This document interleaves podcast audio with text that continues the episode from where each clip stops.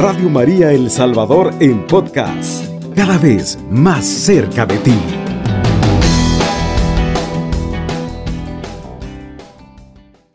Ave María Purísima, sin pecado concebida. Queridos hermanos, reciban un saludo de paz y bien en esta preciosa madrugada que el Señor nos permite poder continuar con esta tarea de la evangelización que el Señor nos ha encomendado. En esta oportunidad, queridos hermanos, quiero compartir con ustedes una reflexión muy, pero muy preciosa, que para ello, queridos hermanos, vamos a, darle lectura a una palabra que está tomada en el Evangelio de San Juan, en el capítulo 4 del 1 en adelante. Vamos a leerlo en el nombre del Padre, del Hijo y del Espíritu Santo. Amén. Cuando pues el Señor supo que los fariseos habían oído decir, Jesús hace y bautiza más discípulos que Juan. Aunque Jesús no bautizaba sino sus discípulos. Salió de Judea y se fue otra vez a Galilea. Y le era necesario pasar por Samaria. Fue pues a una ciudad de Samaria llamada Sicar, junto a la heredad de Jacob, dio a su hijo José, y estaba allí el pozo de Jacob. Entonces Jesús, cansado del viaje, se sentó junto al pozo. Era como la hora sexta. Llegó una mujer de Samaria a sacar agua y Jesús le dijo, Dame de beber pues sus discípulos se habían ido a la ciudad a comprar alimentos.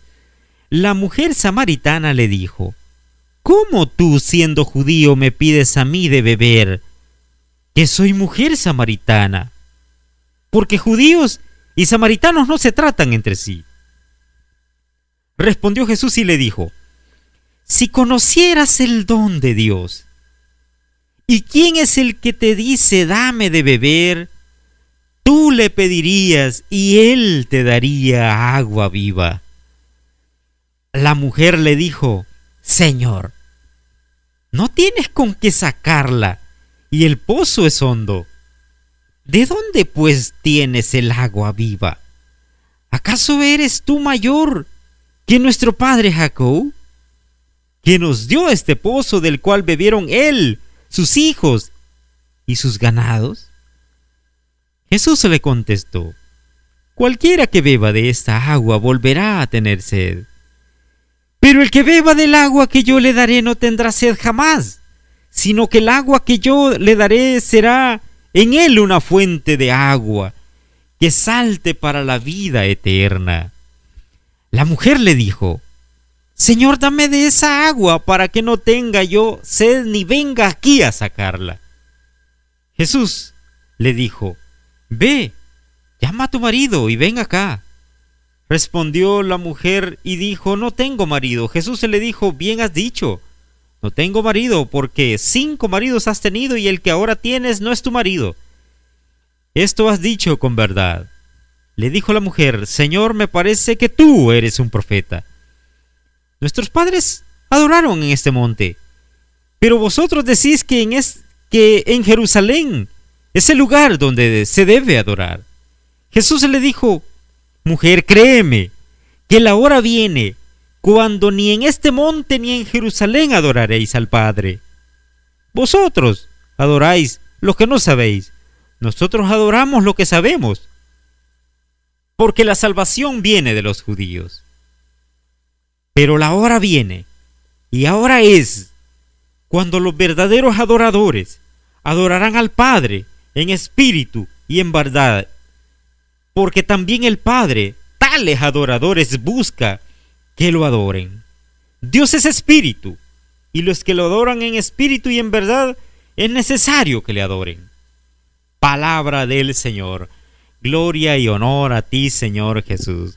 Queridos hermanos, nos encontramos ante un, un pasaje bíblico súper pero tan maravilloso que el Señor nos permite este día, queridos hermanos, poder tomar de referencia para dar a conocer un mensaje muy precioso, queridos hermanos.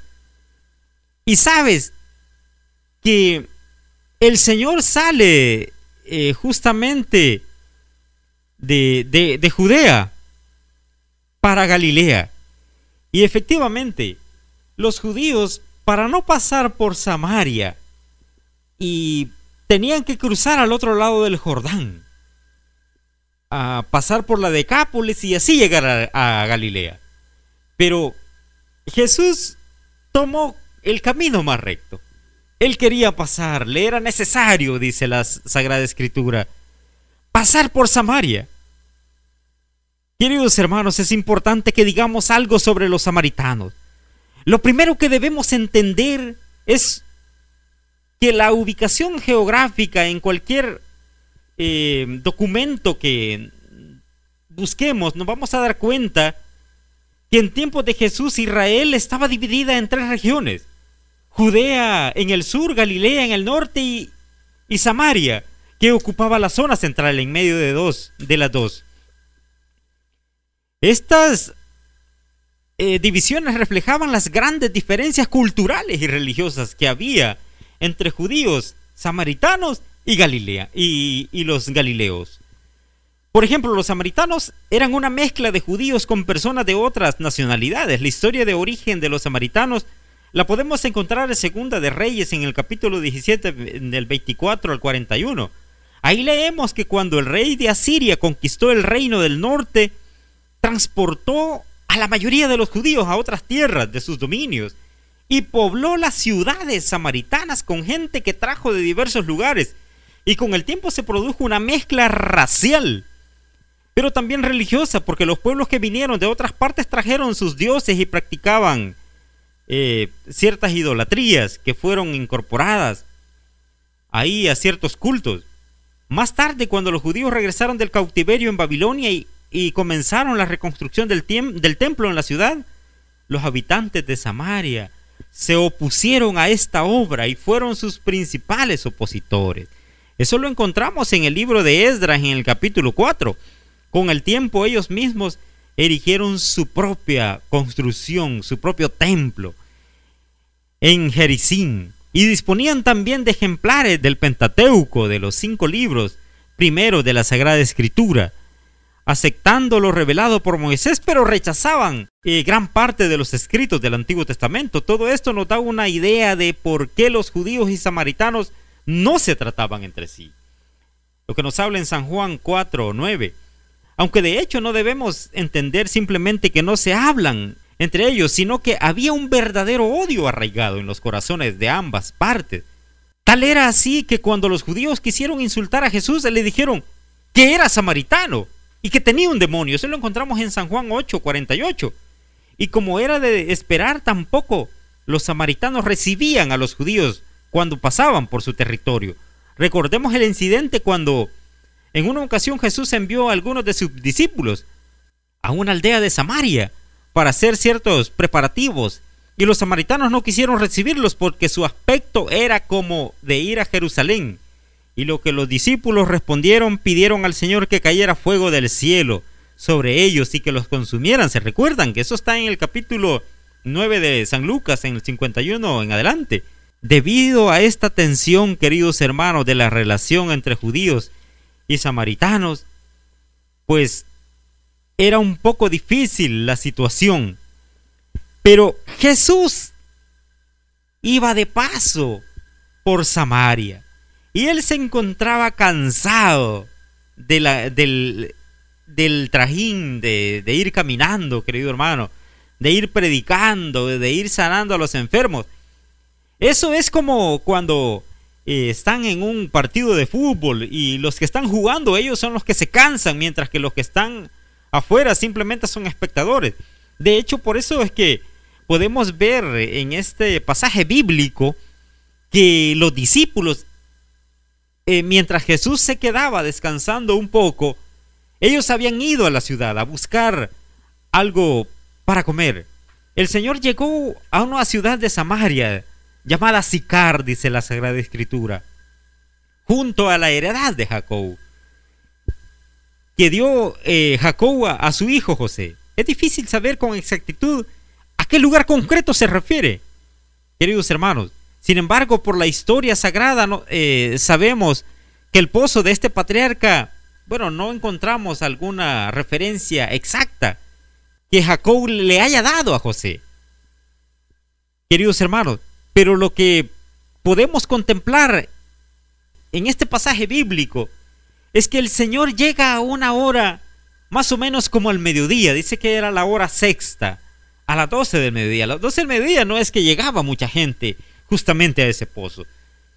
y yo supongo que llegaban más que todo por la mañana o por la tarde, eh, cuando el calor del sol era, era menos, ya había disminuido o, o recién comenzaba la mañana.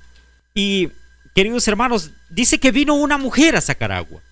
Desde una perspectiva humana podríamos pensar que el único propósito de Jesús cuando se quedó solo en el pozo era el de tener un rato de descanso mientras sus discípulos compraban en la ciudad algo de comer.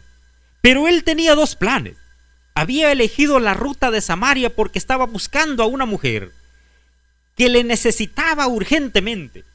Y en su omnisciencia sabía que en aquella hora ella iría hasta el pozo a sacar agua. Queridos hermanos, el Señor conoce las necesidades más profundas que hay en el interior del corazón de cada uno de nosotros. Incluso cuando vamos a orar, dice el Señor que antes de que salgan las palabras de nosotros, Él ya las conoce. Queridos hermanos, así pues aquí comienza un encuentro que nos puede servir de ejemplo de cómo Jesús evangelizaba a los perdidos. Notemos especialmente la forma sencilla en la que el Señor le expuso la verdad a la mujer, le mostró su necesidad espiritual, despertó su conciencia y le contestó a cada una de las preguntas que inquietaban en el alma y en, el corazón de esta mujer. Para llevarla, querido hermano, finalmente a la fe en Él, el auténtico Mesías y Salvador del mundo. Jesús le dice a esta mujer, dame de beber.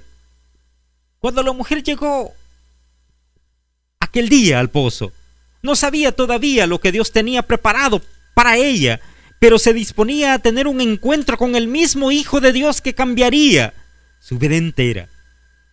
Jesús fue quien comenzó la conversación y curiosamente lo hizo pidiéndole un favor, dame de beber. No cabe duda de que en ese momento la mujer se sintió importante. Ella era la que tenía los medios para sacar el agua del pozo. Es notable observar, queridos hermanos, cómo Jesús se acercaba a los hombres y mujeres con toda humildad, no buscando impresionar a las personas con su majestad, con su gloria. Queridos hermanos, no, de ninguna manera. Él simplemente busca y Él ha venido, dice que ha venido a buscar a los perdidos, ha venido a sanar, ha venido a salvar, queridos hermanos, Él no ha venido a condenar. Por esta razón, queridos hermanos, cuando el Señor Jesús trataba con los hombres, se encubría su gloria bajo la débil apariencia humana, para así poder acercarse con facilidad al pecador, a un pecador como yo, como tú, como yo, Ahora bien, Jesús había pedido agua a la mujer, pero ¿quería la mujer dar de beber a este desconocido judío? Porque la mujer le contesta, pero ¿cómo? ¿Cómo tú siendo judío me pides a mí de beber que soy mujer samaritana? En la respuesta de la mujer se percibe inmediatamente, querido hermano, la desconfianza reinante entre los judíos y samaritanos. A esto hay que añadir las diferencias de sexos, porque la samaritana deja también clara, claro que ella era una mujer. Y si esto no fuera suficiente, Jesús se le saltó. Jesús, querido hermano, no se deja llevar por los convencionalismos sociales que eran propios de aquella cultura y que prohibían que un rabino judío pidiera algo a una mujer. Por lo tanto, lo primero que la mujer recibió es que este judío no era como los demás. Él sí que estaba dispuesto a acercarse a los odiados samaritanos y tener trato con ellos. De todas maneras, esto, querido hermano, esto al final iba a generar en ese pueblo, ¿sabes? Un cambio más grande. Porque el Señor se abre, se abre a la necesidad humana. El Señor le dice, si conocieras el don, si conocieras la gracia, si conocieras quién te dice, dame de beber, tú le pedirías, tú le pedirías agua viva. Si conociéramos al Señor, si conociéramos el don gratuito de Dios, nosotros pediríamos al Señor esa agua viva, queridos hermanos. Sin embargo, a veces nosotros, cegados en nuestro ambiente, a veces, queridos hermanos, nos olvidamos de la grandeza, de la maravilla que hay en nuestro Señor Jesucristo. Queridos hermanos, es una palabra hermosísima, bellísima, que podríamos seguir reflexionando en otra ocasión. Que el Señor y Mamita María le sigan bendiciendo grandemente, mi querido hermano. Alabado sea Jesucristo, con María por siempre sea alabado.